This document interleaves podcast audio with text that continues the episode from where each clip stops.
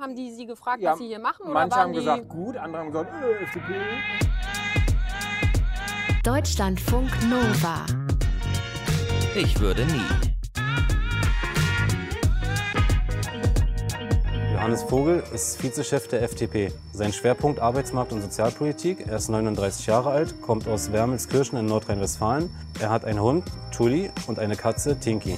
Er mag Moschis, das sind japanische Reisgruppen. Hallo, Herr Vogel. Hallo. Willkommen am Hi. Späti in Danke. Berlin. Ich lade Sie auf was zu trinken ein, wenn Traum. Sie mögen. Sehr gerne. Gut. Prost. Tschüss. So, Sie dürfen jetzt mal hier ziehen. Mhm. Da stehen, ich würde nie Sätze drin. Die können Sie mal laut vorlesen Mhm. und dann sagen, ob Sie das machen würden oder nicht. Es ist ein kleines ähm, Kennenlernspiel. So weit habe ich das Format verstanden. Mhm. Ich würde nie ausschließen, mit der AfD äh, zusammenzuarbeiten. Doch, das würde ich. Jederzeit ausschließen, immer ausschließen, mit der AfD Auch auf zusammenzuarbeiten. kommun- kommunaler Ebene, Ja. überall, Überall. gar keine. Ja, eklige Rechtsextreme, nichts mit zu tun haben. Okay. Und sieht das Ihre ganze Partei auch so? Oder ist das eher persönliche? Nee, das sieht meine Partei auch so. Sie hat sogar so einen Beschluss gefasst, dass wir auch AfD-Mitglieder nicht aufnehmen und so weiter und so fort. Also da Und ist der Beschluss nach Thüringen gefasst worden oder gab es den schon Ja, vorher? ich kenne die Thüringen-Debatte. Mhm. Ähm, da ist ja dann auch ein klarer Beschluss gefasst worden. Der Mann ist zurückgetreten und ähm, äh, nee, der Beschluss war auch schon vorher da. Okay. Was auch zeigt, Was dass dann das nicht ganz funktioniert hat, ja, offensichtlich, wenn da der Beschluss vorher da war. offensichtlich Aber hat, haben die, die Menschen in Thüringen die Situation nicht ganz überblickt, aber es wurde ja dann geheilt, was ich aber auch für zwingend notwendig gehalten habe. okay, also keine Zusammenarbeit mit der AfD, auch nicht auf kommunaler Ebene. Nein. Ziehen Sie noch mal, ja. Ich würde nie bei einer Fridays for Future Demo mitlaufen. Ich bin sogar einmal schon in Lüdenscheid in meinem Wahlkreis. Und als Privatperson, als Politiker, als Beobachter, als Also ich bin ein- als Privatbild Julis vor Ort. Ähm, der eine oder andere hat mich erkannt, ist ja mein Wahlkreis. Ähm, aber ich bin einmal als Politiker hingegangen und habe mir angehört, was so gesagt wurde auf der Demo. Und ehrlich gesagt, viel Gutes. Ich meine, ich glaube ehrlich gesagt, Fridays for Future ist ja ein breiter Garten. Also wir alle sind sich einig, es muss mehr fürs Klima passieren. Das teile ich ehrlich gesagt auch. Wie dann die, die richtigen Wege dahin sind, gibt es, glaube ich, auch bei Fridays for Future unterschiedliche Meinungen. In Lüdenscheid war das alles sehr vernünftig. und wie haben die auf Die Sie glaub ich- reagiert? Also wenn Sie sie auch erkannt haben, haben die Sie gefragt, Ja, was Sie hier machen? Manche haben gesagt gut, andere haben gesagt äh, FDP. Ähm, das gibt es natürlich auch. Ehrlich gesagt, alles, was da vorgetragen wurde, war sehr nah an unserem Parteiprogramm, aber ähm, ich muss dich dem einen oder anderen erklären. Das müssen Sie mir gleich auch noch erklären, Ja, da sprechen wir gern. aber gleich drüber. Gerne. Das wundert mich jetzt auch ein bisschen, aber machen wir mal weiter. In Lüdenscheid. Ich kann In das nicht für Lüdenscheid, jede okay. Demo garantieren. Ähm, ich würde nie eine Wohnung mit einem Quadratmeterpreis von über 16 Euro mieten. Ehrlich gesagt, ich glaube, wer in Berlin wohnt, kann das nicht ausschließen. Und in der privilegierten Situation ist nicht schlecht zu verdienen. Ist manchmal, also 16 Wohnung- Euro, 100 Quadratmeter, was schon ja recht groß wäre, wären 1600 Euro Mhm. Ja, ich- kalt. Also Sie würden es schon auch machen. ja, ich wünsche es mir nicht, aber in Berlin, glaube ich, gibt es viele, die das müssen, oder? Wie wohnen Sie denn so? Ich wohne in Berlin-Charlottenburg und ähm, wenn ich es umrechne, glaube ich, zahlen wir nicht unter 16 Euro. Und über 20? Ich müsste es umrechnen und will nicht zu sehr in private Details gehen, aber ich glaube, nein. Irgendwas da so rum. Okay, gut.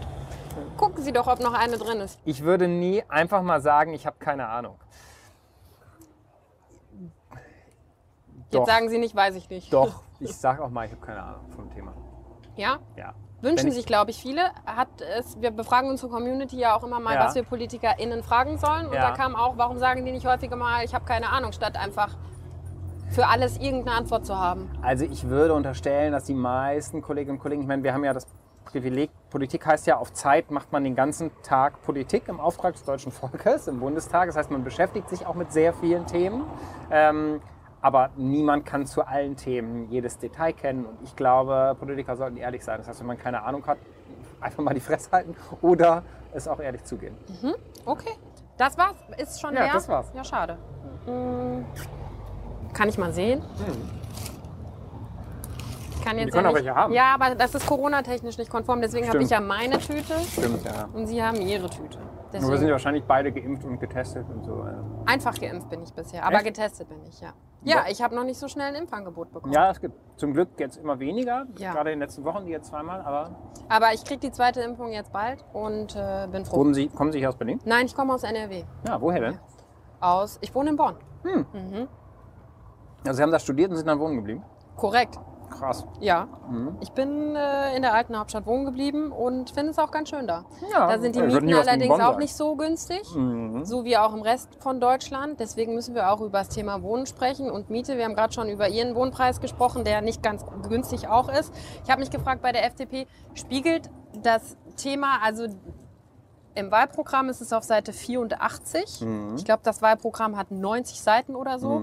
Spiegelt die Reihenfolge die Nein. Gewichtung bei der FDP wieder? Nein, Weil es ist ja schon nicht. eher ganz weit hinten. Ja, aber das ist, also das ist Quatsch. Man muss ja irgendwie eine Reihung machen. Das ist alles gleich gewichtet. Und dann ist das Zufall, dass am Anfang freie Marktwirtschaft und Ja, das Programm ist ja gar nicht nach, ist ja gar nicht so nach so Kapiteln, sondern das hat ja so ein, so drei ein Oberabschnitte. Genau, drei. Oberabschnitte. Was sind die, auf, die wichtigsten Aufgaben? Also was ist sozusagen Rahmenbedingungen? Was sind die Gestaltungsaufgaben der Zukunft? Das heißt, das, was hinten ist, Rente zum Beispiel, mein Thema ist auch ganz hinten. Ist das Wichtigste. Von ist, hinten nach ist vorne. auch sehr wichtig. Ich würde jetzt nicht sagen, Rente ist der FDP nicht wichtig. Also da Mhm. verbringe ich mein, viel, viel Zeit meines Lebens damit. Ja. Ja. Okay, also keine, keine Gewichtung. Mhm. Aber wenn wir jetzt mal auf Städte gucken, nehmen wir mal das Beispiel Frankfurt, hat eine Geringverdienerin im Monat ungefähr 1600 Euro zur Mhm. Verfügung, zahlt 700 Euro Miete, ist ein realistisches Beispiel. Das heißt, über 40 Prozent, 44 Prozent gehen für die Miete drauf. Was macht die F FDP, damit wirklich auch für diese Frau, Person die Miete irgendwie bezahlbarer wird und man nicht fast die Hälfte seines Einkommens für Miete zahlen muss? Ja, also ich glaube, wir müssen über drei Dinge reden. Mm, Erstens, ähm, wir brauchen bezahlbaren Wohnraum zur Miete. Die Frage ist ja, in einigen großen Städten, vielen großen Städten sind die Mieten zu hoch. Gerade auch die, also auch Unterschiede, gerade in Berlin war in den letzten Jahren die Entwicklung ziemlich krass. Was ist die Ursache? Wenn ich nicht nur eine Krankheit kurieren will, muss ich ja die Ursache verstehen, nicht das Symptom. Die Ursache ist, zu viele Leute wollen in den großen Städten wohnen, dafür wurde zu wenig Wohnraum in den letzten Jahren geschaffen. Das heißt, da sagen wir, bauen. Ähm, ich weiß, das ist so ein Schlagwort, bauen, bauen, bauen. Das ist aber trotzdem die Wahrheit. Auch die immer im einzige- Dreiklang, bauen, bauen, bauen. ja, deswegen habe ich es extra so nicht gemacht, Mhm. sondern selber anmoderiert. Aber es ist schon so, es muss mehr gebaut werden. Mm, Da können wir drüber reden. Was sind die Hürden? Ne? Also da, da gibt es eine ganze Menge zu tun. Machen wir auch ganz konkrete Vorschläge. Mm, Ich glaube, wir müssen auch darüber reden, äh, über wer, wer will vielleicht gerne ein Eigentum erwerben. Ähm, da haben wir in Deutschland nämlich auch, wir haben eine Vermögensschere, die ist relativ ungleich. Das liegt auch daran, dass im internationalen Vergleich so viele Leute zur Miete wohnen in Deutschland. Aber es ging ja jetzt Können um wir es die, auch leichter die, machen? die Geringverdienerin, Ja, die denkt nicht Punkt? darüber nach, ob sie sich ein Haus kauft, sondern die denkt darüber nach, wie Nee, sie vielleicht mal mehr als die Hälfte. Klar, aber in den großen Städten haben ja, so, haben ja auch Leute mit, mit mittleren Einkommen Probleme, noch äh, bezahlbar zu wohnen. Und da geht es dann, glaube ich, schon, wenn wir über das Thema insgesamt reden, darum. Und weil das Bauen, Bauen, Bauen nicht sofort wirkt. Man hätte es vor vielen Jahren beginnen sollen, zum Beispiel gerade hier in Berlin. Ist jahrelang verschlafen worden, viel zu wenig gebaut worden. Ähm, müssen wir natürlich unterstützen. Wohngeld zum Beispiel ähm, anpassen, wo es notwendig ist, um der Geringverdiener es ganz konkret auch zu ermöglichen. Würde die denn Wohngeld bekommen? Ja, wir müssen jetzt darüber reden, was ist, wer, wie definieren Sie Geringverdiener? Na, ich habe ja gerade gesagt, 1600 Euro im Monat, 700 Euro Miete. Wie viel Wohngeld würde die nach FDP-Plänen bekommen im Monat? Ja, das kann ich jetzt nicht auf den Euro genau sagen, weil wir uns angucken müssen, wie sind die Wohnkosten in Frankfurt? Ist das eine Wohnung, die gibt es noch günstigere Möglichkeiten, äh, eine Wohnung zu finden etc. Weil das Wesen von Unterstützung bei Wohnkosten zum Beispiel ist ja, dass wir regional differenzieren in Deutschland. Das ist auch richtig. Ja, Das- aber wo, wie, also in welcher Höhe sollte sich das denn dann ungefähr abspielen, das Wohngeld, was die FDP plant? Das habe ich mich gefragt. Ja, wir müssten gucken, in welchen großen Städten reicht das Wohngeld nicht aus? Hm, Wie ist, wo sozusagen sind die Wohnkosten und wo müsste man eine Anpassung vornehmen? Letzter Gedanke übrigens, wichtig, weil ich es eben nicht erwähnt habe. Bauen, bauen, bauen heißt ja übrigens nicht nur private Bauen, ne, sondern sozialer Wohnungsbau brauchen wir auch mehr. Wie viel, wie viel Sozialwohnungen würde die FDP denn bauen? Also ich meine, dass wir zu wenig Wohnungen haben, ist ja auch in den letzten Jahren klar gewesen. Und es sollten mehr Sozialwohnungen gebaut werden, aber es sind ganz viele Wohnungen aus der Sozialbindung rausgefallen. Ja. Da frage ich mich, wie macht man das denn dann, dass wir mehr sozialen Wohnungsbau kriegen? Ja, indem wir äh, erstens die, die also erstens ist auch da, gehört so weit dazu, auch die Bauhürden sind ein Problem. Also oft findet man auch keinen Bauträger vor Ort. Das wird ja dann kommunal organisiert, der, weil das Bauen so teuer, so schwierig, so langwierig geworden ist, sozialen wie privaten Wohnungsbau entwickelt. Also da müssen wir schon auch was tun. Dann muss der Bund natürlich das Geld zur Verfügung stellen. Wir können auch regional, finde ich, darüber reden, wie lang ist die Sozialbindung. Also ne, da kann man darüber reden, passt man die möglicherweise an. Die Berechnungen sagen, dass wir deutlich über 100.000 Sozialwohnungen zusätzlich pro Jahr brauchen. Deutlich.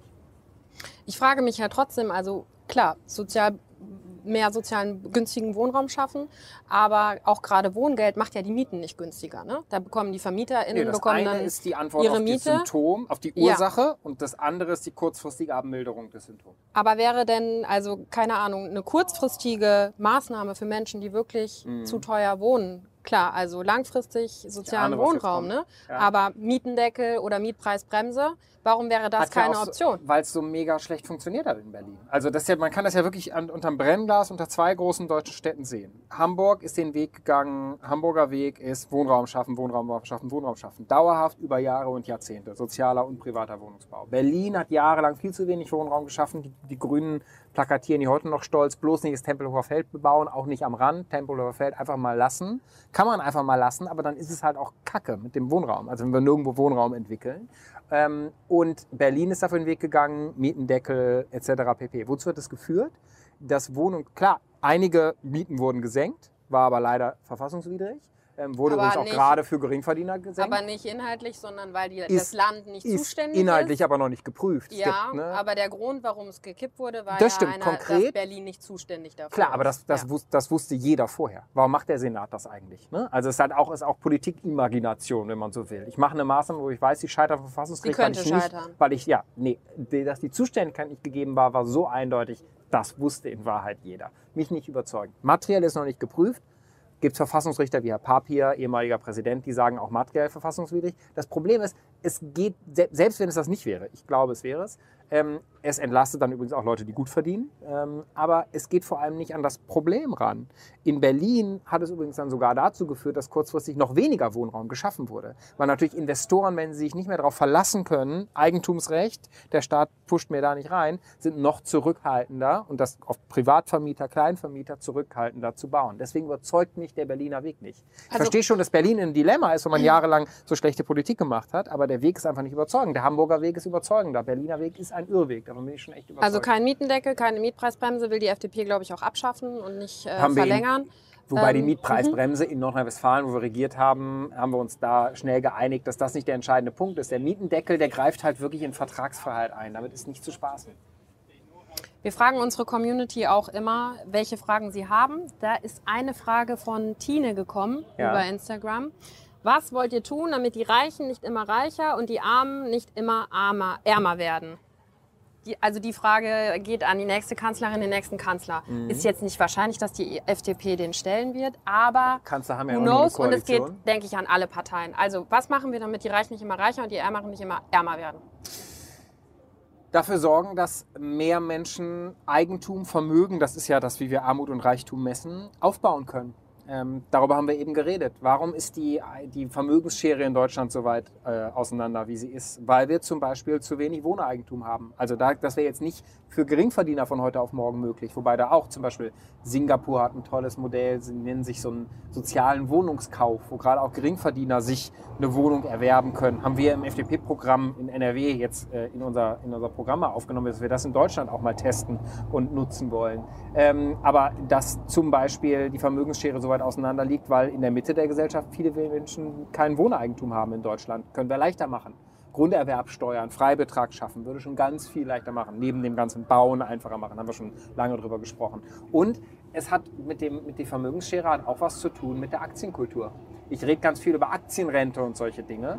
Ähm, dass das in Deutschland so gering ausgeprägt ist, führt dazu, dass ähm, wenige Menschen Eigentum und Vermögen aufbauen können. Also die Linkspartei sagt mir oft, Aktien machen die Reichen immer reicher. Und wenn man dann aber sagt, dann lass uns darüber nachdenken, wie alle davon partizipieren können, dann ist auch wieder nicht recht. Da müssen wir schon ran. Aber zur Wahrheit gehört doch auch, dass Parteien wie die FDP die Reichen reicher machen, indem das sie so? die nicht höher besteuern. Naja, wenn ich das einmal hier vorrechnen darf. Ja. Es gibt eine Berechnung, die Ja. vom Zentrum für europäische Wirtschaftsforschung, die haben alle Wahlprogramme durchgerechnet Ja. mit deren. Vorhaben. So, welche, was das bedeuten würde für Geringverdiener, welche Entlastung oder auch Belastung Mhm. und für für Gutverdiener oder sehr, sehr Gutverdiener. Und da ist es einfach so, dass die FDP die sehr gut Verdienenden viel übermäßiger be- entlasten will als die Geringverdiener. Die bekommen vier oder fünfmal prozentual gesehen mehr Entlastung durch Steuern oder was auch immer als die Geringverdiener. Das So. ist doch dazu, dass die Schere zwischen Arm und Reich immer größer wird und nicht kleiner. Also erstens gehört zur Wahrheit auch dazu, dass die Geringverdiener in keinem Parteiprogramm so stark entlastet werden wie bei der FDP. Aber die Reichen auch nicht. Ja, weil wir alle entlasten wollen. Das ist richtig, weil es ist in Deutschland kompliziert. Die Einkommenssteuer zum Beispiel und der Solidaritätszuschlag, den zahlen in Deutschland auch ganz viele Unternehmen. Wir haben nämlich ganz viele Familienunternehmen, die zahlen keine Unternehmenssteuer, Körperschaftssteuer, sondern Einkommensteuer. Insgesamt sind die Unternehmen in Deutschland sehr stark belastet im internationalen Vergleich. Wenn wir Aufschwung wollen, gute Jobs wollen, müssen wir da auch was tun. Deswegen wollen wir alle entlasten. Aber ähm, äh, bei den Geringverdienern ist es schon so, kein Land belastet die übrigens so stark wie Deutschland, mit Ausnahme von Belgien. Da müssen wir mal ran. Und keine Partei will die so stark entlasten wie wir. Wir finden aber in der Tat, dass für die, es gibt ja zwei Scheren. Die Einkommensschere, die ist übrigens in Deutschland in den letzten Jahren nicht immer weiter auseinandergegangen, sondern für 10, 15 Jahren stabil. Und es gibt die Vermögensschere. Ähm, und an die Vermögensschere kommt man nur ran, es sei denn, man will in Eigentumsrecht eingreifen. Das kann man wollen, das ist aber, glaube ich, mit unserer Verfassung nicht vereinbar und auch nicht klug. Ähm, dann muss man dafür sorgen, dass auch Leute sich was aufbauen können. Das ist Ja, die aber Herr wichtigere Vogel, Debatte. das ist ja alles schön und gut. Ja. Und das ist ja auch schön, dass auch ähm, der Mittelstand, der Mittelstand sich Wohnungen kaufen soll und so, was auch für Ja, mich jetzt erstmal unrealistisch erstmal erscheint. Aber die Frage ist Warum- trotzdem, warum warum? Na, weil ich einfach keine Kohle dafür habe. Ja, Die, es ist viel zu teuer, ein Vielleicht. Haus zu kaufen. Wissen Sie, was Wohnungen kosten? Ja, weiß ich. Ja, eben. Ja, ja. Forget it. ja aber Ich will mich doch nicht mein Leben lang verschulden. Sie müssen ja auch nicht. Nur für die, Nee, die wollen. Das, das, das können wir mal bei einem anderen. Ja. Aber ich würde trotzdem gerne wissen, ja, aber ich will das mal Warum werden die Reichen viermal so stark, fünfmal so stark, sechsmal so stark entlastet wie die Geringverdiener? Ja, sie werden ja nicht prozentual so stark entlastet, sondern Doch. absolut. Nein, in den Euro-Werten ist es natürlich Ja. stärker. Ja. ja, das liegt daran, dass Steuern eben prozentual berechnet werden. Wenn sie überall entlasten wollen, dann entlastet das eben alle. Ja, aber die nochmal, Reichen entlastet es halt ja, viel die, krasser. Wer sind denn die Reichen? Dann mach ab 150.000 Euro Ja, das Jahr. sind, das sind also ganz viele Familienunternehmen, Personengesellschaften, Handwerkerbetriebe, die sind auch sehr stark belastet. Wenn wir wollen, dass die wirtschaftlich prosperieren, gut bezahlte Jobs schaffen, damit sind wir in den letzten Jahren, sind wir in Deutschland ja insgesamt auch erfolgreich gewesen, dann ist es vernünftig, darüber nachzudenken, wenn wir wissen, im Vergleich von Industrieländern belasten wir die Unternehmen weit, weit überproportional. Und wir brauchen jetzt einen Aufschwung. Aber- dann ist schon richtig, auch darüber nachzudenken. aber zum sozialen Ausgleich, dadurch, dass die Schere kleiner wird, trägt es ja trotzdem nicht bei. Ja, dazu trägt bei, die Schere wird kleiner, wenn nicht, wenn wir sagen, oh, wo kann ich jetzt was wegnehmen, sondern wenn wir dafür sorgen, wie können sich mehr Leute was aufbauen, wie können wir kleine Vermögen oder Nichtvermögen überhaupt schaffen und groß machen. Wie steht die FDP eigentlich zum Mindestlohn? Finde ich richtig. Würden Sie machen? Gibt's ja. Ja, ja, aber würden Sie auch erhöhen? Den legt ja, legen ja die Tarifpartner fest. Damit, wir haben den nach Kaufkraft vierthöchsten Mindestlohn der aller Industrienationen weltweit. Ja, wir haben aber auch hohe Lebensstandards. Ja, ne? nach Kaufkraft. Das rechnet die Okay. Kaufkraft ja ein. Ja, verstehe. Ähm, die Lösung ist, die wir mal gewählt haben in Deutschland, als er eingeführt wurde, dass Arbeitgeber und Gewerkschaften Tarifpartner die richtige Höhe festlegen. Weil der Mindestlohn muss ja für alle passen. Auch für Leute, die ersten Einstieg schaffen, geringqualifizierte, für Schüler, Nebenjobs und so weiter und so fort. Und die Lösung finde ich gut, dass die Politik sich da raushalten sollte. Also Sie würden SPD, Grüne, Mindestlohn oder Linke auf 13 Euro erhöhen. SPD und Grüne wollen ihn gerne auf 12 Ja, Euro man erhöhen. muss sich halt entscheiden. Das wollen Sie nicht. Nee, man muss sich halt entscheiden. Will man Mindestlohn? Es gibt zwei Entscheidungen, die man treffen muss. Will man Mindestlohn, ja oder nein? Haben Sie ja Ja gesagt. Ich will den Mindestlohn, Mhm. genau. Und dann will man, dass er politisch festgelegt wird oder durch die Tarifpartner. Da hat sich Deutschland eigentlich entschieden für durch die Tarifpartner. Und das würden Sie auch nicht ändern nee, das wollen. ich nicht ändern wollen. Und das klappt ja nicht. Also das ist ja, wenn ich das wenige Jahre nach der Einführung schon wieder politisch rangehe, ist es ja faktisch nicht mehr unabhängig. Aber wäre ja nicht verkehrt, wenn jemand jetzt 12 Euro Mindestlohn bekommen würde und auch Ich- vielleicht eine Chance auf eine stabile Rente hätte. Wäre Ja, ja, ganz gut, wenn man das also- vielleicht auch politisch regeln würde. Ja, wenn die total. Tarifpartner es nicht aushandeln können. ja, oder es nicht erstens, wie gesagt, der Mindestlohn muss ja, er muss ja passen für alle Lebenssituationen. Und das Also glauben Sie nicht, dass 12 Euro passen Nee, würde? ich sage, das entscheiden die Tarifpartner. Das funktioniert ja ganz gut. In Deutschland haben wir es geschafft, den Mindestlohn einzuführen. Die Löhne sind dadurch gestiegen und anders als in anderen Ländern wie Frankreich gab es keine Probleme am Arbeitsmarkt etc. Möglicherweise, weil das System gut funktioniert. Ich bin generell der Meinung, jemand, der sein Leben lang Mindestlohn vom Mindestlohn arbeitet, da müssen wir doch was tun. Ja, da können wir uns keine Wohnung für kaufen und noch kein Haus, ja, genau, ne? wenn wir geht. 9 Euro Ja, aber dann ist die verdienen Lösung weiterhin. doch, dass ich nicht den Lohn mein Leben lang habe, der auch für Nebenjobs, Schülerferienjobs, Gelegenheitsjobs passen muss, sondern dass es da eine Aufstiegschance gibt. Dass es da gut bezahlte Jobs, darüber können wir reden, wie wir das schaffen. Da haben wir ganz viele Vorschläge. Und eine stabile Rente kriegen wir ehrlich gesagt nur, wenn wir das Über Rentensystem Aktien. reformieren. Nee, über eine Reform des Rentensystems, wie die Schweden uns das vorgemacht haben. Das ist genau unser Vorschlag. Und da spielen Aktien eine Rolle, in der Tat.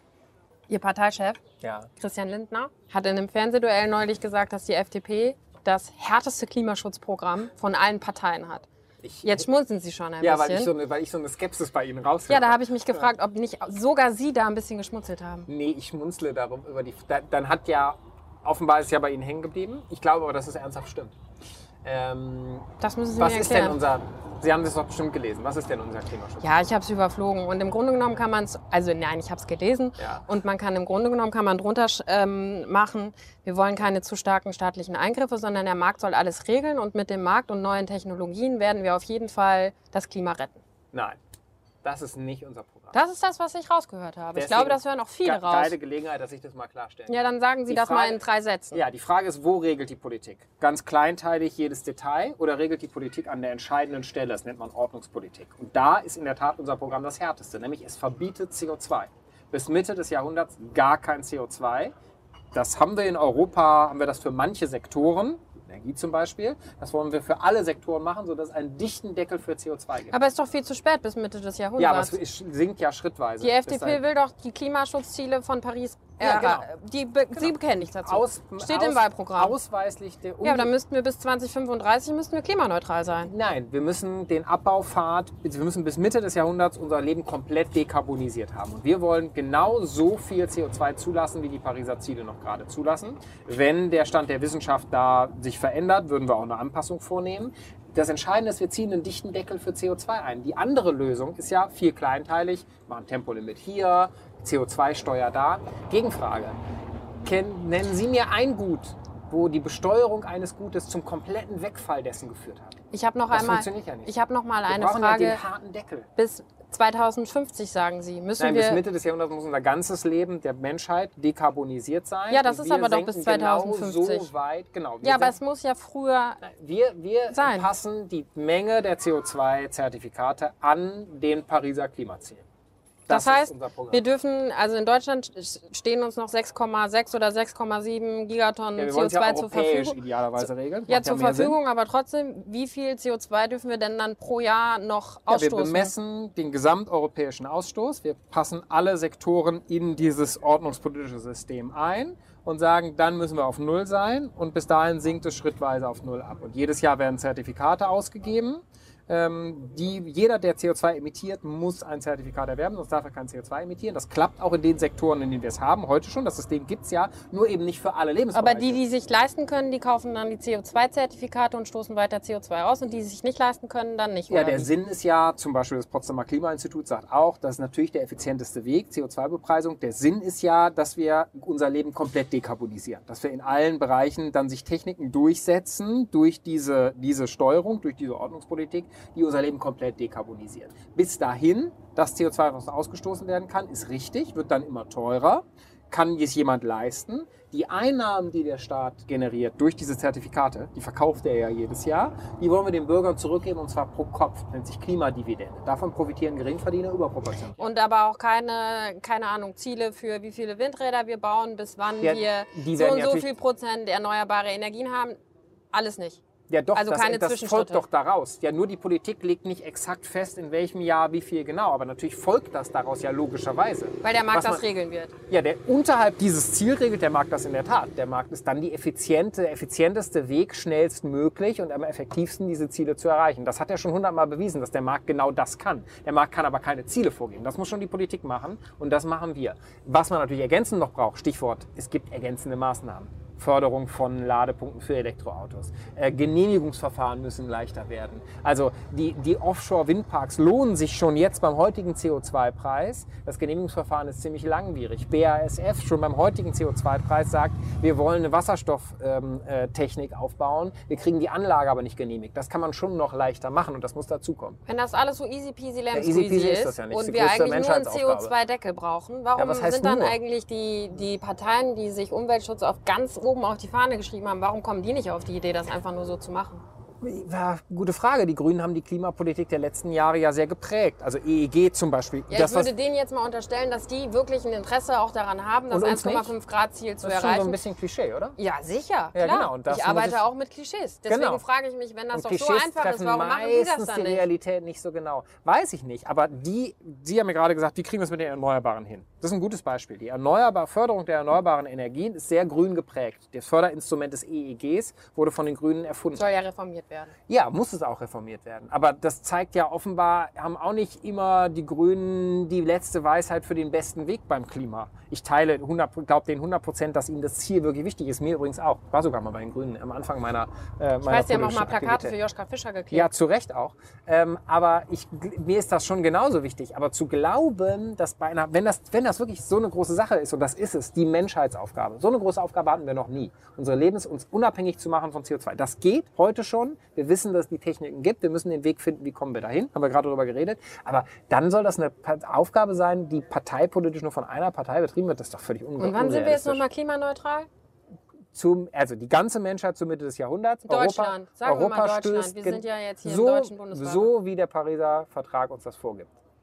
2035 sind wir Ja, klimaneutral. der, die Wissenschaftler streiten ja ein Stück weit, der E IPP, IPPC streitet, was das genau heißt für welches Jahr. Das sollen die Wissenschaftler entscheiden. Entsprechend werden die Emissionsmöglichkeiten angepasst. Stand der Wissenschaft, wie viel noch möglich ist um 1,5. Das Ziel haben wir klar benannt, 1,5 Grad. also 2035 vielleicht. Oder auch. Äh, So wie das der Rat der Klimaforscher. Ja. Listen to the Science, bin ich sehr für. listen, Übrigens listen. auch bei anderen Themen wie Rente und so. Sie können jetzt auch mal in diese Kamera sagen, was Sie nie tun würden. Also ich würde nie. Und, ähm, Ja, dann müssen Sie Fragen- sich was ausdenken. Jetzt müssen Sie kreativ werden. Ich würde nie so richtig, richtig, richtig schimmeligen Schimmelkäse essen. Den finde ich nämlich eklig.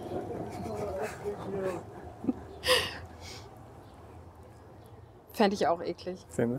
Robert Habeck hat gesagt, er würde nie Quallen, aus Quallen Salat machen. Was ist heute los? Wenn man eine halbe Stunde über Politik redet und Sie fragen nach einer offenen Frage, dann ist das Gehirn, hat Lust, mal kurz auszubrechen. Okay, alles klar.